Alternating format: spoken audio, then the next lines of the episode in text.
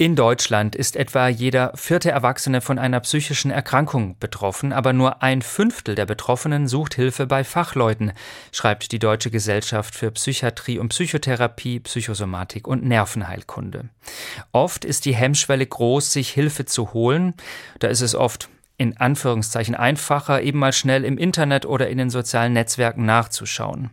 Und da werden die Betroffenen auch fündig. Auf TikTok und Instagram zum Beispiel werden psychische Erkrankungen thematisiert. Da geht es zum Beispiel um ADHS, Depression, Narzissmus und Ängste. Fachleute, die sehen das einerseits positiv, weil so ein größeres Bewusstsein für diese Krankheit entstehen kann, andererseits mahnen sie aber auch zur Vorsicht, weil sich in den sozialen Medien zu dem Thema natürlich nicht nur Fachleute äußern.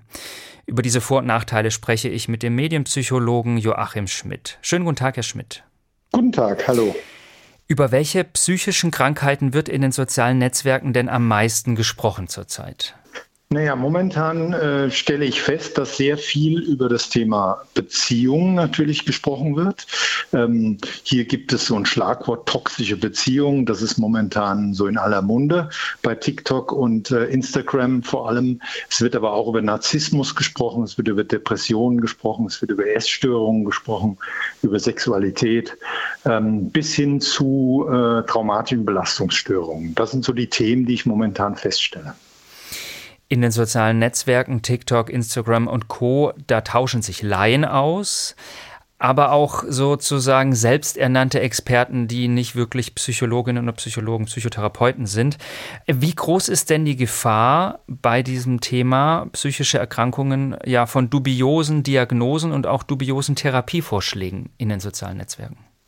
Naja, also man muss da sehr stark differenzieren. Es gibt natürlich da wirklich auch sehr seriöse Angebote und es gibt, wie Sie sagen, natürlich auch ähm, Menschen, die sich glauben, als Fachmann oder Fachfrau da äußern zu müssen.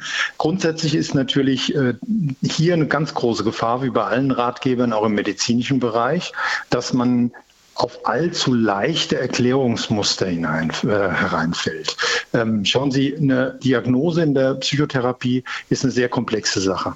Die erfordert sehr viel Wissen, die erfordert sehr viel Handwerkszeug und Selbstdiagnosen, wie das hier oft gefordert wird oder gemacht wird, sind natürlich zweifelhaft bis gefährlich. Okay, es gibt einerseits Tipps, äh, die vielleicht einfach daherkommen und so einfach ist es nicht, bis hin eben zu ja, Selbstdiagnosen, dass Betroffene, die an einer psychischen Erkrankung möglicherweise leiden, sagen, ach ja, das habe ich auch. So eine Selbstdiagnose kann dann aber einerseits wahrscheinlich manchmal hilfreich sein, aber manchmal eben auch gefährlich, oder? Ja, absolut. Ähm, also äh, grundsätzlich muss man sagen, dass das natürlich die Medienwelt sich wahnsinnig verändert hat und äh, das natürlich ein sehr guter Zugang generell ist, vor allem junge Leute mit solchen Themen zu, zu erreichen. Trotz allem ist hier natürlich Vorsicht geboten. Das ist oft so, dass das sehr stark vereinfacht wird. Also psychische Probleme oder, oder Erkrankungen werden hier sehr stark stark vereinfacht. Es werden Patentrezepte gegeben. Es werden äh, Faktoren außer Acht gelassen, die ebenfalls sehr wichtig sind bei äh, psychischen Erkrankungen. Es wird eine, wie soll ich sagen, eine laienhafte Erkenntnis hier überhöht. Es wird eine Erwartungshaltung erzeugt.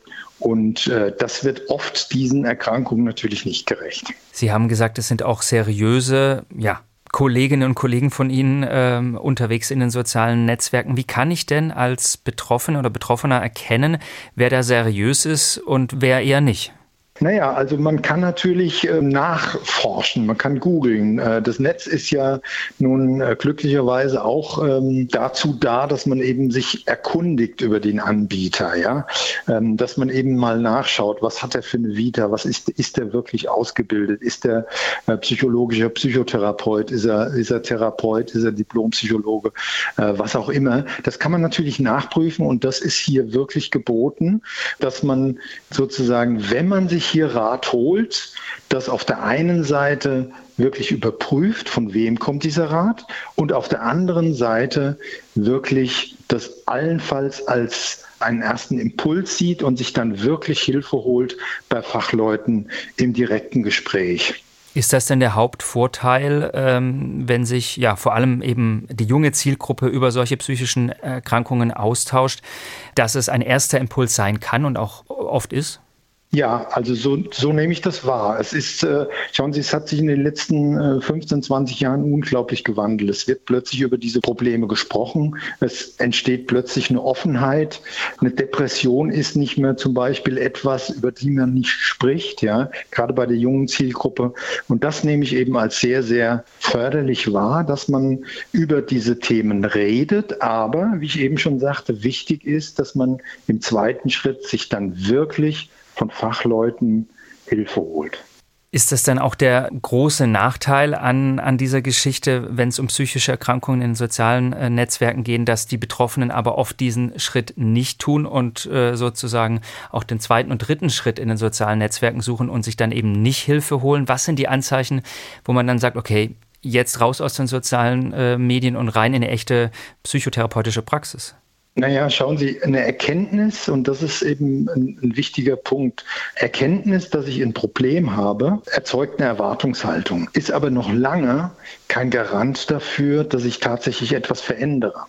Und äh, das kann ich natürlich nur gewährleisten, wenn ich in einem regelmäßigen Kontakt mit Fach Menschen stehe, mit Leuten, die sich auskennen, so dass ich über die Erkenntnis, okay, ich habe ein Problem, auch tatsächlich Lösungswege finde.